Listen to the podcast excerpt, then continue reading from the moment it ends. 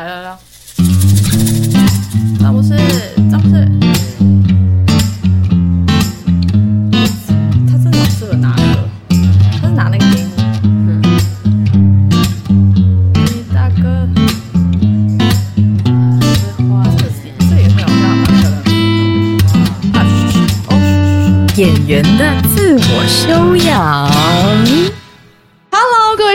大家好，我是曾心燕，欢迎收听演员的自我修养。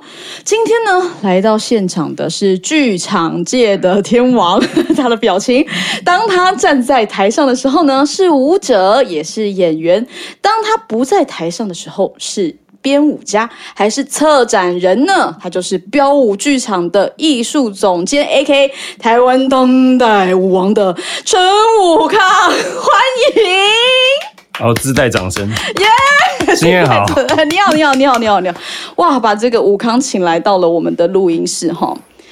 我们大家对于陈武康有一个印象，除了他很帅之外，因为他很帅，所以他很常被称为芭蕾王子啊。然后真的这个这个反差啊，是我们就是不断的讲的，就是你好像很皮，然后又很爱玩，可是你从小居然是学芭蕾开始的，然后一路跳到了美国的芭蕾舞团，哈，嘿，很惊人。但你回到台湾了之后，创立了标舞剧场，然后大家说你们是芭蕾流氓。那你觉得啊，在这整套过程当中，让你跳出你自己的舞蹈、你自己的芭蕾的关键事情是什么啊？呃，一部分当然是在纽约工作的那个艺术总监给我的影响很大，那个编舞家 Elliot Feld、再来就是我膝盖断了，对我其实很想要知道你这件事情，就是我知道你十字韧带断掉，可是那个时候的经过和因为这件事情影响了你什么吗？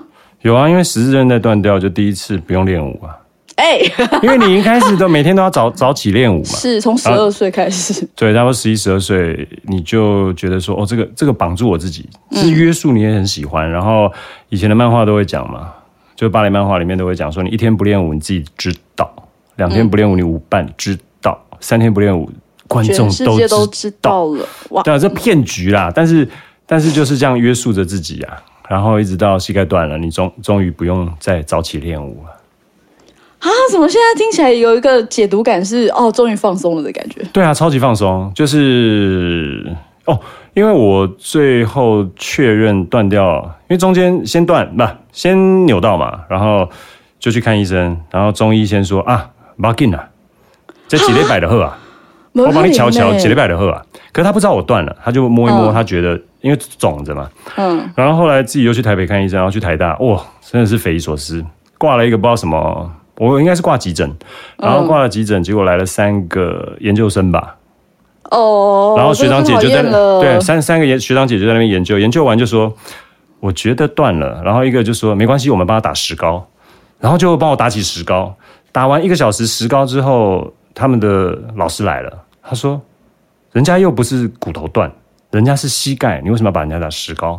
然后把石膏拆了。然后幸好有老师的先生是放射科主任，然后他们就很快的瞧到了一个可以照核磁共振的机会。然后照完师长准备了两个便当给我，照完就进来就说：“哎，不用担心，好好休息，起码半年。吃饭断啦。这样”然后我就我就我就就因为你断了嘛，你就开始重新认识自己的身体。我想跟你一样啊。可是我问你哦，你在断掉之前，你对自己是非常严格的人吗？呃呃，对于台上的事还算蛮严格的。所以断掉了之后，对你来说，就是你没有办法反对这件事情，你也不能让它重新来过，所以只好接受。然后也因为这个荒谬的事件，让你觉得说，哇，这个这整件事情其实可以这样子荒唐的发生。对，然后我就可以继续下去开展其他的事情了，因为你膝盖是不可能恢复的嘛。嗯，当然了，你要很可能要非常严格的训练，你才可以让自己再回到那样子的水准。但是我知道我不可能，那我不可能的几个原因就是，嗯、你要很密集的训练。然后那个密集的训练，好比说我开刀，当我跟呃跟我呃纽约的艺术总监跟他讲说断了，嗯，然后我可能没有办法回去排练，嗯，他说那给他两天的时间，结果他第二天在 email 来，就是说啊，没有，第二天打电话来，就是说，啊，我帮你订了一个礼拜后的机票，你回来，我帮你开刀。然后我就飞 被飞回去，被飞回去，真的被飞回去，然后很很高级的 treatment 整个，嗯，然后开刀，然后复健一个月，但回来之后就不可能啦、因为那个是很专业的一门学问。嗯，那讲回来这个，因为刚刚问你说跳出自己的风格，或是跳出自己的芭蕾的关键，居然是一个很很很惨的事情。这个关系是你终于有时间可以好好的看自己吗？呃，我觉得就是你放下别的门就开了，不不知道谁讲的，不知道谁了，不知道是基督教还是哪一个什么什么门什么佛陀的那种。佛陀不开门的啦。哦，佛陀们有我觉开光，但但就让我有机会去看别的东西，然后我也花更多时间在，好比说担任编舞这个角色。嗯哦，对对对，以前跳你说标舞剧场要开始的时候，我个人的私心跟初衷是那时候看到舒毅编舞非常好，嗯，就很着迷的看他的编舞，也跟、还有看到钟龙，嗯，这两个人是就是非常期待的，嗯，然后所以想说啊，我们那么自己弄一个，嗯，然后我也只是想跳舞而已啊，然后后来弄着弄着，哎，开始越来越编，越来越编，编出热度。哦，所以就是开启了你的另外一扇，另另外一个门这样子。嗯好，那在那在你还是一个这个这个芭蕾王子的时候啊，你曾经有演过芭蕾舞剧吗？对对对，有，呃，这是一个很时常发生的事情吗？以前在学校的时候是，哦或是刚离开学校的时候，什么吉呃吉赛尔啊，不是一只鹅鹅哦，是是吉赛尔，吉赛尔。然后嗯还有什么啊？天鹅湖啊，我有演过。然后还有什么？呃，现在哦，台艺大准备要演的叫舞姬，也也演过。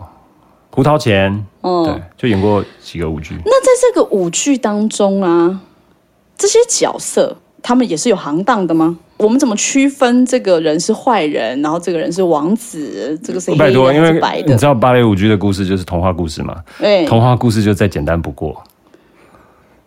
你穿着全身黑，你必然是坏人；你穿着白的，你就必然是好人。那这些动作会有什么特色吗？其实都呃，动作会有什么特色吗？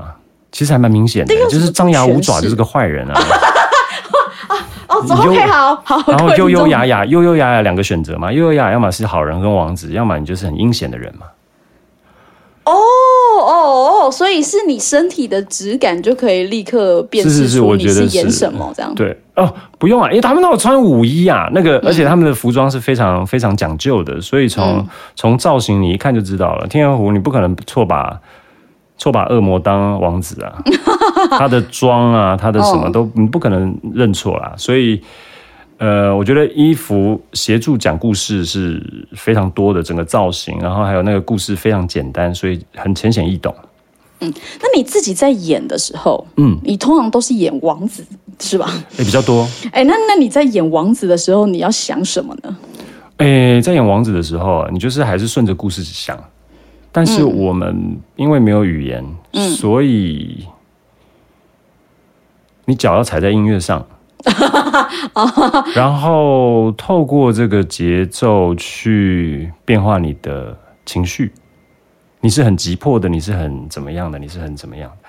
好比说，你一个人在这边准备要把一个妹，哦，又来了，他们就是这样啊，他们的故事都是这样啊，或是期待要去射一只鹅，嗯。然后那样子的身体样态，芭蕾射鹅，好难。对，你就拿了一个假弓箭在那边，哇，那边有只鹅，那边有只鹅，哪边有只鹅，或是在那边天啊啊、我已经发了一个讯号了，我希望我的我的女朋友等一下会出来跟我幽会，然后我在那边前后怎么犹豫这样，就是还好啦。然后，哦然后通常比较激烈的跟呃有戏剧心情段落的，大概都是女主角死的时候，然后男主角要表现非常悲愤，然后无助，然后 后哦悔这样子，恼羞成怒。然后通常到第二幕的时候，就会转入他很悲伤的，要么在坟墓里面寻找那个女主角，嗯嗯，等等的。那你现在还可以演这个吗？不行啊，你知道吗？不行的原因并不是说心情上不能演，是你脚撑不住啊。因为哦我觉得芭蕾舞剧蛮有趣的是，嗯、它有很高的技术含量，嗯，所以当你没有办法做那些，你就什么都不要做了，哦。你不可能只出来演。那所以我觉得，呃，戏剧戏剧比较好玩的是，你们常常会有机会跟不同年龄层聚在一起演出，是，但芭蕾舞就一票年轻人，嗯，因为没有那个体力也对你没有那个体力也跳不动。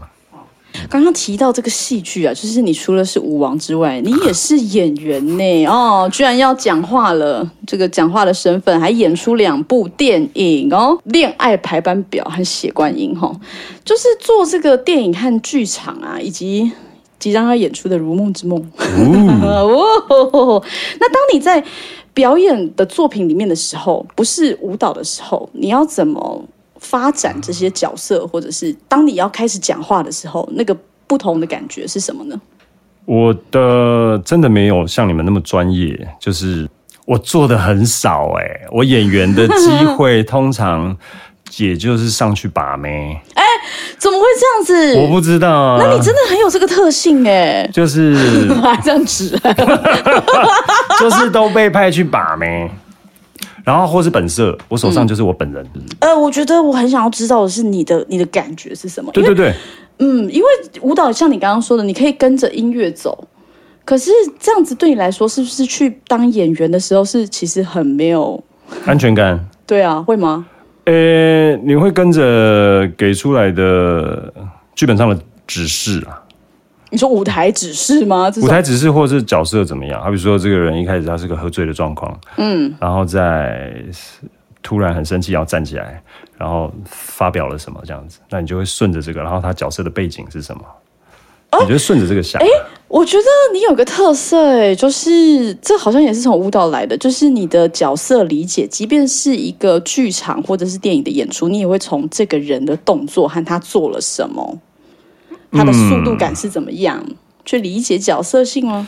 哇塞！你看你角色性，我哪分得出来啊，不啊？不是啊，我就是说，因为你刚刚做的动作，你说他是喝醉，然后他这样站起来或什么的，你其实你的身体里面就已经会有一个这个角色现在的状态了。可是那是写在剧本上的，哎，有人看不到，我、真的 对啊。哦，原来是这样。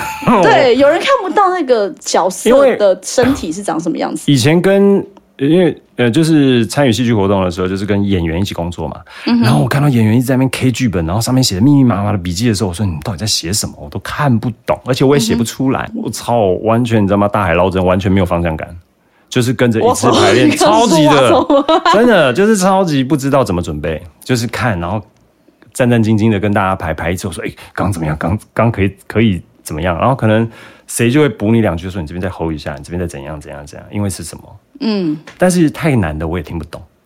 嗯，上 真的，我跟你讲，那有一天真的超傻眼，因为那只有演员之间才懂的。哎，像是有一次排，就是就是那个年底的如梦，哎然后是燕玲。嗯，他跟我讲了一个笔记，我说：“我的天呐、那个深度，他给的笔记的那个深度，我想听是消化消化了个半天。他就说，因为他是怎么样，所以他是怎么样。你这个时候那个反应，哪一个人的反应是丢给你的？说啊，我就是茫然，哦，那是完全剧剧本上看不到的。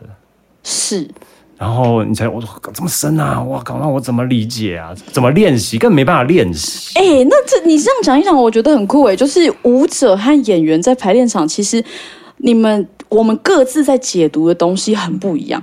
我想是吧？是因为你，你假如说你你看剧本的时候，或者是你在解读场上发生的事情的时候，你会依照他的动作、音乐是什么和节奏是什么、去看见这个。可是我们阅读的东西是氛围啊，是他到底是对谁讲话啊，角色的关系啊、对位啊什么的。可是光是你动作的动态，我们也能够捕捉不一样的讯息，但可对能带来同样的资讯啦。哎、但是，所以我常在最近在排练的时候，就会只能告诉自己不要紧张，不要紧张。哎，到现在还可以有一些在舞台上可以紧张的事情，其实也很好玩吧？我是说在排练场上台，你会说服自己嘛，哦就是去了。也是但是在排练场的时候，你不要紧张。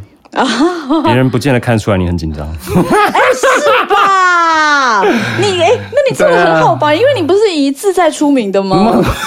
我就是 hold 住，你要你要你要 hold 住，你才能够接收嘛。所以你就是尽量接收，不管是哪一个演员，他每一次的东西，然后学一学学一学。嗯，但随着年龄，你就觉得说啊，我知道大概有什么东西可以做准备。就是你你在看这个本一次读一次读的时候，你会有一些对于不管是场景的想象，或他这个人的呃那个叫什么，他可能在听什么音乐，或是他对他本来是听什么音乐的人，都会给这个人建立起不同的速度感、身体样貌，还有个性这样。哦，那你很很厉害，因为我上次我们上一次录 podcast 的时候，赵一兰有讲到说要很 chill 才有办法打开和接收资讯。那其实你在做的事情也是这个哎、想办法让自己 chill 一点，这样。你你也只能这样啊。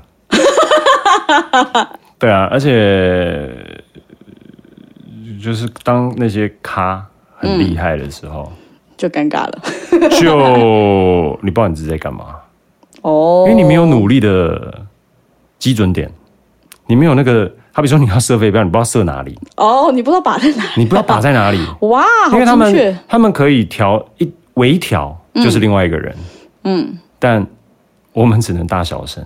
哦，那个刻度不太一样，对，嗯，好，就就跟你讲说舞蹈的话一样嘛，就是说，哎，我我们几个形容词之后，可以让一个舞者做什么样子的变化，质地上的，但对演员也是很复杂，很复杂，这个台上发生的事情都很复杂。嗯刚刚讲到很多，就是武康作为舞者、作为演员要被看。可是呢，你的职业生涯当中，职业生涯除了被看之外，你还是一个很要看东西的人。这是什么意思呢？就是除了表演者身份啊。台湾呢，舞蹈圈有两个有趣的艺术节是你在背后策展的呢。这个一个呢就是音乐和舞蹈的即兴实验平台“混沌声响”，另一个是鼓励每个人参与的舞蹈节——跳岛舞蹈节。你成为策展人并且策展艺术节的契机是什么啊？呃就这怎么从哪哪里开始？从混沌混沌怎么混沌怎么发生是有一次我们在开会，然后办公室我魏佳、黄文还有名画吧，然后转头看着排练场是空的，觉得很不好意思。排练场是空的，然后很不好意思，浪费这个资源。然后，然后就在想，怎么样可以让表演这件事情不是一个呃这么严肃啊，这么压力具有压力的的一个东西？因为在这之前，可能都做演出，你就是呃要经过很长时间的准备啊，很长时间的排练啊，很长时间的宣传才可以做演出。嗯，所以我们才约了李世阳来，然后跟他谈这个可能性，然后他也觉得很喜欢，因为他是口袋里面很多音乐家的名单，哎，对，然后我们就做了这个混沌声响。嗯那真的做下去了，真的让那个排练场没有浪费了。你觉得挑战是什么？挑战哦，嗯，其实对于表演者来说是个挑战，然后对于观众来说也是个挑战。呃，对，挑战观众挑战观众哦，挑战观众，因为他不知道什么，他会看到什么嘛，嗯，所以票很便宜啦，一百五，然后大家进来看，你不知道要期待什么，不知道要看什么，嗯哼。但你要怎么说服观众来看呢、你在推票的时候怎么办？这些表演者都自带观众啊，哦，对，而且而且两边的结合本来就有一些些好奇吧，就好比说，呃，音乐家会带自己的观众来嘛，然后舞蹈家会带自己的观众来，这样。因为这个混沌声响是一个实验性很强的，然后呢，你们在现场撞一个的，撞一个不从来不失败的艺术节，就是撞一个从来不就好比说你去看你去看一个演出，你可以抱怨嘛，怎么样怎么样怎么样，嗯。可是这个是它就只有一次啊，哦，所以他也不能重复他也不能重复，所以你没有没有说他没有办法说他不成功的利基点。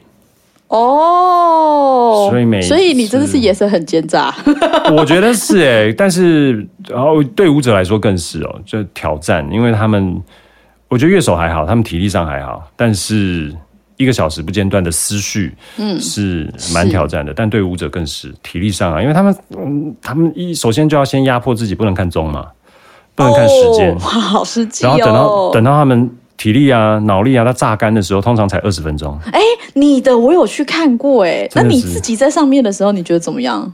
痛苦啊！哎呀，要过二十分钟以后才会开始放下。那放下了之后嘞？你就不知道你在干嘛，然后就很爽。这是跳舞跟戏剧很差别很大的地方啊，就是有没有意义。我自己觉得啦，对我来说，跳舞它可以就是比较在在一个没意义的状况，然后思绪可以不存在的状况去进行，然后你剩下嗯、身体在那边动。可是这个没有在追求什么吗？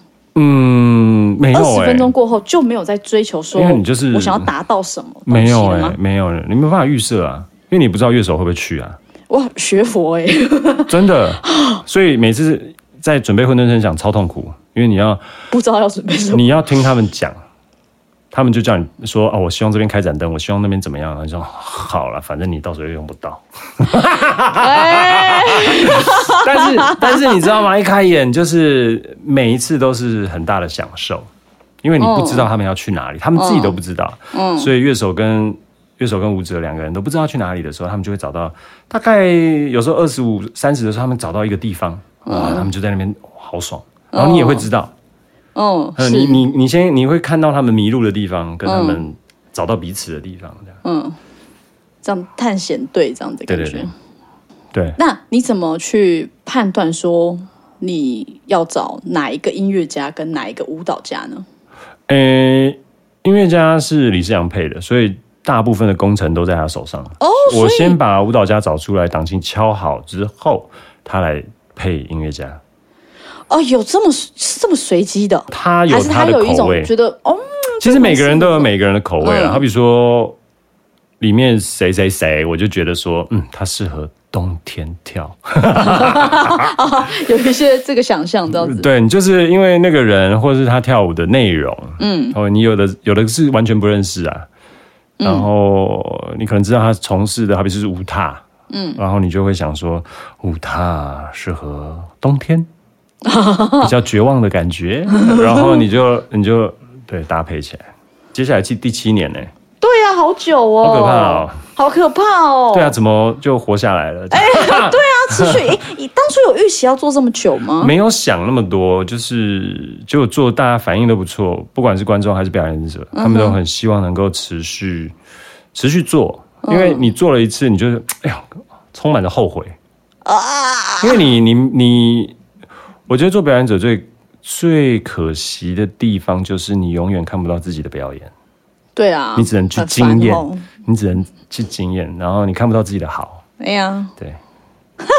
所以会，他们也都，大家也都会想要再再挑战一次。一来再来这样。对，除了这个这个这个七年哈，另外一个是几年啦？四年。进入第四年，对，呃，跳岛舞蹈节呢，就是一个相对很亲民的活动，今年已经要举办第四次了哎，然后是第三度落脚在树林这个地方，每一次呢都是活动丰富、多元又独特哈。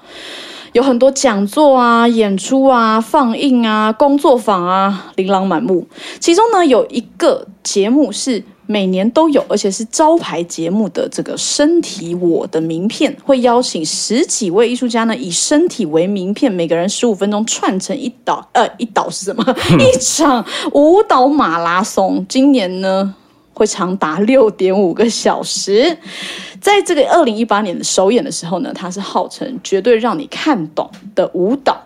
那这个这个这个到底是一个什么样的事情啊？我就是如果说很字面上的解读，哈，我的名片是他用这个舞蹈来介绍他自己是谁吗？是这样吗？可以可以可以是这样。就是我们说实在，我觉得，呃，做这件事情，第一第一个我们要面临的问题就是预算嘛。哦，对啊，就预算很低啊。嗯，我我觉得，然后，所以我们第一件事情是怎么样用这样子的预算去完成我们想要做的事，然后才会有这样子的一个形式。所以我们也不会限制说表演者一定要说学逗唱 去讲自己的故事，他们也可以就跳一支舞，他们也可以讲自己为什么要跳舞。那当然，这个形式其实有点类似 TED，嗯，然后只是是用一种主题放在舞蹈，主题是放在舞蹈，然后因为舞种也有很多，所以个人每一个人怎么样掉进舞蹈的陷陷阱啊，就是热爱 热爱这个舞蹈，嗯这么久，有的二十年，有的三十年，有的四十年，有的五十年，嗯，然后就是他们的亲身经历加上他们的故事舞蹈表演，就是故事跟舞蹈表演放在一起的时候，你就更能理解他为什么是他现在这个样子。然后，所以十六个人看下来，仿佛啦，每一年都有感觉到说，哦，这就是台湾现在的舞蹈光谱。啊，因为我们也尝试在不管是性别上或者是主题上，尽量拉开展一些些啦。嗯往年都是这么长吗？都是一个嗯，自就自从有身体我的名片的时候，它就是一直六点五小时。第一次超紧张了，第一次真的超紧张，因为你不知道说大家会怎么接收，然后我们彩排时间也几乎没有，几乎没有。然后等这也是撞一个，真真的几乎是撞一个，就跟大家讲说抱歉哦，你们每个人就只有三十分钟走位，嗯，然后就要来了。他说，可是他们的演出内容大概是十五到十八分钟嘛，所以你上来讲一讲灯就挂了，就时间就用完了。然后所以大家也是非常的紧张，然后一直到真的开演了，我上台讲完之那就是跟大家讲一下介绍，然后我们要开始。然后我记得第一八年的第一个是董一芬，嗯，然后他一出来我们就放松了。why？因为你会觉得，因为大家的很多的怀疑在于这么大的一个舞台，嗯哼，一个人一直只有一个人撑得住嘛，嗯，但是每一个人的主题就是就是他自己，然后就是他自己的故事，就是他自己的舞蹈，所以就都满满满啊的。哇，那哇，已经已经三届过去了，你有几个印象深刻的片段吗？片段了有。第一年的很多哎、我这样。印微举例一下。微举例哦，微举例，好比说于艳芳每次都都蛮那个的啊，蛮令 于艳芳每次都蛮令人深刻的，就哎是远方，远方，于艳芳，于艳芳，她除了她自己舞蹈之外，然后她，我不知道是不是跟他的就是他的背景，他的前动谱，然后他参与的那些事情，让整个剧场的观众就是活动起来，然后闭着眼睛跟他一起瞎跳，然后换位置移动。哦，他是很爱互动哦。诶，可以这么讲，可是我没有看过那么温柔的。哦，整个现场就陷入了一个温柔浪漫的氛围，然后大家跳得很爽，然后他也回上开回到台上开始跳，更没有人要看他。然后我就觉得天哪，我好幸福。然后我、我站在旁边可以看于艳芳，然后我又可以看观众，然后两边都在跳舞，这样哦，好爽。然后他们跳着跳着，跟着、哦跟着于艳芳的指令，然后指令，然后跳着跳着，哎，眯眯眼看到于艳芳，然后又嗯、这边又有人在跳，又跟着跳，很浪漫。哇，然后一整个六点五小时，就很多不同的啦，像之前之前也有新竹的，然后就是以脱口秀，嗯，加跳舞的那个也是很每 每一个都很令令人印象深刻。然后陈彦斌，对啊，每一个哎、周书毅，嗯，我讲不完啊。真的讲不，那你有听过就是观众跟你分享什么吗？在这个节目里面，然后他看完了很多了之后，他对他跟你分享的什么让你记得？哦，我觉得，呃，我有一个朋友讲说，他每年都尽可能不要错过这个活动，嗯，因为就像是补习一样，他这样补一场六点五小时台湾的舞蹈，你就会啪，大概知道大家在干嘛。哦。当然不是很全面啦，哦。可是他就是有一个有一个这样子的这样子的，也就是功能。它的丰富度是很足对够的，对对对对对哎很像那个啦，什么万国博览会还是什么的那种旅游展啊，还是什么，哦，有有有，有有。可能，然后你就可以嗯看到在台湾的舞蹈家，在好比说呃，今年你就可以看到肚皮舞的他们在、在活，他们在努力的是什么，哦哼，然后街舞的在努力的是什么，然后其中有那个陈柏杰从从舞者转艺术行政，然后又自己创立自己的品牌的一个平台，他在努力什么？就是从舞者编舞到教育家，但都在里面。然后我自己觉得哦，对于如果对各年龄阶层都受益很大。如果你很小，小朋友来跟家长来，你就会看到说，哦，如果接下来这个跳舞的路会发展成什么样子，嗯，的可能性就有很多 role model。除了这个身体我的名片啊，如马拉松般的丰富之外，哈，这个这个这个舞蹈节呢，它还有很多很多的活动。嗯，因为连工作坊也是怎么这么多啊？海法课程呢，分为一般民众啊、进阶版、乐龄版、亲子版，就是有很多很多丰富的事情正在发生。有什么你想要特别推荐，或者是你想要跟我们说一说的吗？好哦，这就在。其实，其实就是大家在讨论的时候，也不止只有我们三个被挂名策展人的人。三个就是我婉容跟魏佳，然后整个团队就 Oyster 思啊，然后彪啊，大家都会一起讨论说，到底每一个可以带出什么样子的群众，还有带出什么样子的主题。那今年就有呃舞蹈带我走，舞蹈带我走，就是讲座，讲座里面有两个，就是一个我们是邀请到吴梦轩，然后他是。资深吗？讲人家资深真的很没礼貌，对不对？没有，不会吧？一一方面也是赞美吧，好吧，他有实力吧？对他就是很有实力，经营很久，对对对，眼光很准的舞评人吴梦轩，然后来跟我们做这样子的一个讲座，就是当代舞要怎么写，怎么写？对他就是从舞评人的角度去讲这个主题，然后另外一个就是舞蹈构作是什么？就是十年来。老师，有够做是什么呢？够了，就是够了，你不要太不要太做作啊！不是，原来这样子啊！不是，啊，就是以前有戏剧构作嘛，在在戏剧里面，然后那舞蹈在台湾啦，近十年来也开始有这样子的一个职位，在一个舞蹈创作一个 project 里面产生。那主要它就是我我我的认知是，它连接了创作者的作品跟观众之间的一个非常好的桥梁。他会帮助观众怎么理解这个舞蹈是吗？这是一个部分，然后另外一个是帮助创作者不要关在自己的世界，因为他会提供出更多的角度或过去的案例，告诉你说：“哎，其实你现在目前的尝试，其实跟谁谁谁在某一个年代尝试的非常雷同。我们可不可以拿那个东西先当 reference 先看一看？”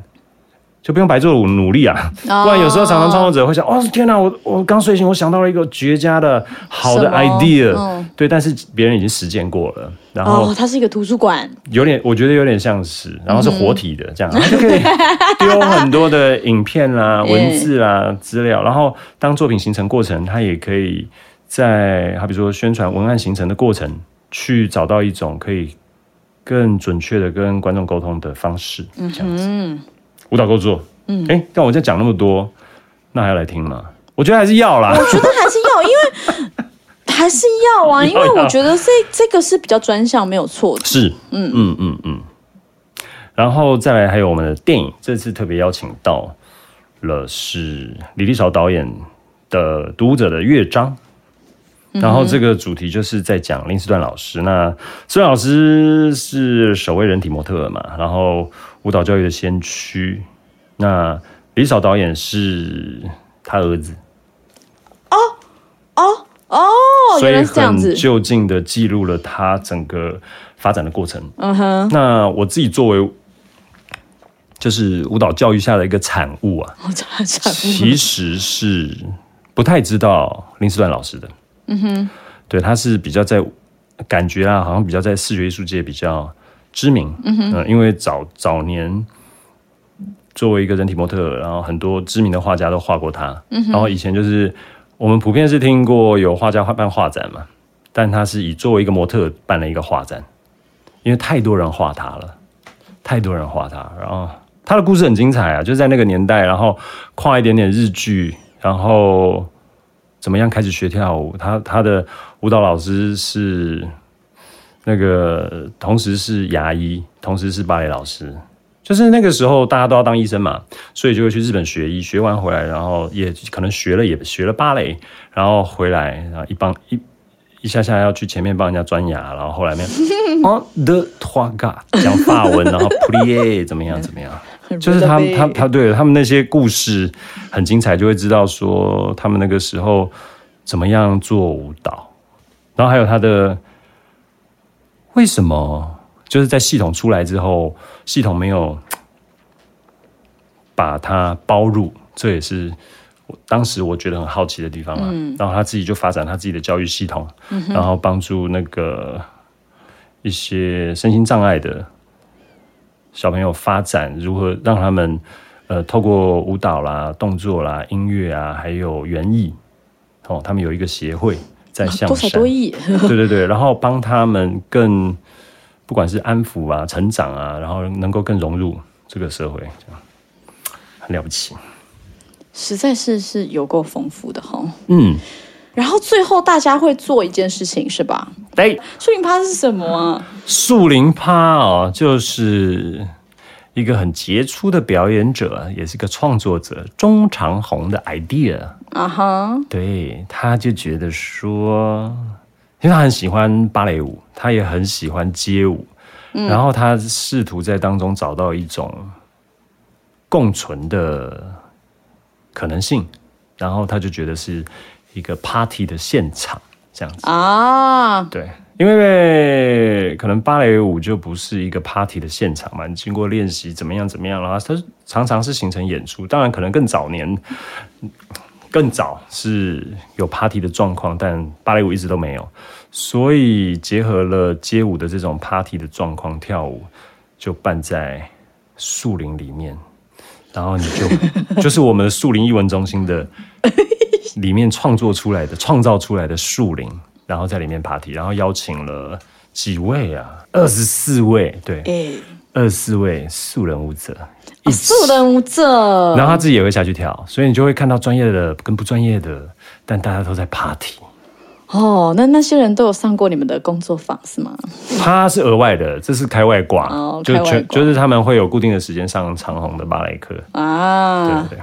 那这些就是素人，好，假如说我根本就没有跳过舞，那一定会觉得说我要去跳舞，一定会有距离感。那你会怎么鼓励这些就是从来没有去跳过舞的人去参加一个舞蹈工作坊呢？就是要一次一次又一次，一次一次又一次。这是什么？这不是鼓励吗？可是那个第一次很重要哎，第一次，那个第一次我要用什么样的心情呢？我觉得第一次没有很重要哎，我觉得比较重要的是你有锲而不舍的精神，因为你第一次你能感受得到的东西太少了，你就是会惊吓，你只有、哦你只有惊吓，哦，就是人家讲的东西你听不懂，所以第一次永远不要太在意。嗯，那老师，有这种舞蹈工作坊啊，是跟我们像去去街舞教室那样跳舞是一样的东西吗？就是老师会放音乐，然后他会教舞蹈的动作，这样子哎、吗？其实每一个的每一个老师的主题都不太一样，还有我因为我们有有乐龄的，有专业的，有不专不是啊，不专业，有一般，嗯，对，有一般的，然后有专业的，然后也有乐龄的，所以就很不同。那呃我觉得授呃授课老师他们在带工作坊的时候，都是因为都是很有经验的，所以他们都会是深入浅出还是浅入深出啊？深入浅出，好，对，深入浅出应该。是深入浅，就是他们很知道他们在做什么，但是他教给大家的方式会用一种很能懂、可能很生活化的方式去教吗？哦，你好会哦！哎，怎么当主持对对人的？对，因为毕竟毕竟一个工作坊也就才两个小时左右啊，嗯，对啊，所以要很快的让你有一个，我觉得这十六堂工作坊有点像是我们去试吃啦，哦、嗯就是你去 get a taste，对，you get a taste of it。然后像 像之前有 Tango，大家就哇天呐好爱。之前就是很然后有 Flamenco 啊，有什么的各种不同的工作坊出现的时候，然后当代舞啊，然后亲子啊，都是很多不同尝试啊，身体的方式。哇，实在是太丰富了！推荐大家利用今年的这个跳岛舞蹈节的机会哈，十月二十四号到十一月六号在树林的艺文中心，这次不是看舞，是来亲身体验舞蹈的魅力呀、谢谢陈武康。谢谢，谢谢，我是曾心燕，演员的自我修养，下集再见喽，拜拜。哎，你知道演员的自我修养有自己的 IG 吗？有想要跟我说的话吗？想要许愿听到哪一位演员吗？想要收藏这一季演员和我的美丽照片吗？追踪演员的自我修养 IG 和脸书粉丝团，留言给我，或上 Apple Podcast 和 Spotify 留下你的评分。感谢你收听，我是曾心燕，我们下次见喽。演员的自我修养。